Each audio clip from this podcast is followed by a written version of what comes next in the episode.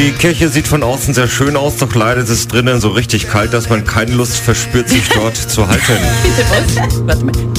Ganz ruhig, ganz ruhig. Hier ist Antenne Salzburg. Genau. Lass mal Sunrise noch aussingen. So, jetzt. Wie bitte, die Kirche ist zu kalt? Ja. Das ist nicht die einzige, da gibt es sogar mehrere, die sich darüber aufregen.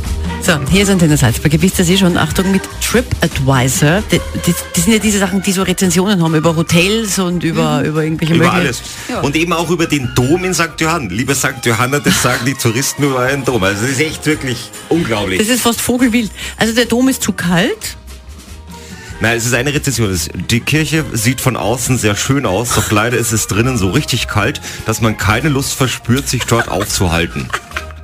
Ja, nicht der einzige, da gibt's ja mehr. Da gibt's auch den, den, den, den Heinrich G., der kam aus Köln, kam der. Im Jahr 2015. Und da hat er erstmal geschrieben, ja, mittelmäßiges Ambiente. Der Dom ist als Dom etwas zu spärlich eingerichtet. So ein kleiner Tipp am Rand ist ein gotischer Dom. Der muss so sein. Dann zu einem Dom gehört etwas mehr Flair dazu. Wirklich. Im Beichtstuhl eine Aushilfe zu beschäftigen geht nicht. aber er Heinrich- wollte wenigstens beichten. Heinrich G. aus Köln. Ja, gut. Und dann haben wir noch, also viele sind natürlich auch positiv, aber so, das sind so die verrücktesten. Dann haben wir noch den Kevin H. aus Braunschweig. Weißt du, was der geschrieben hat? Na. Total uncool, außerdem innen sogar zu kalt. Ja, sogar innen zu kalt.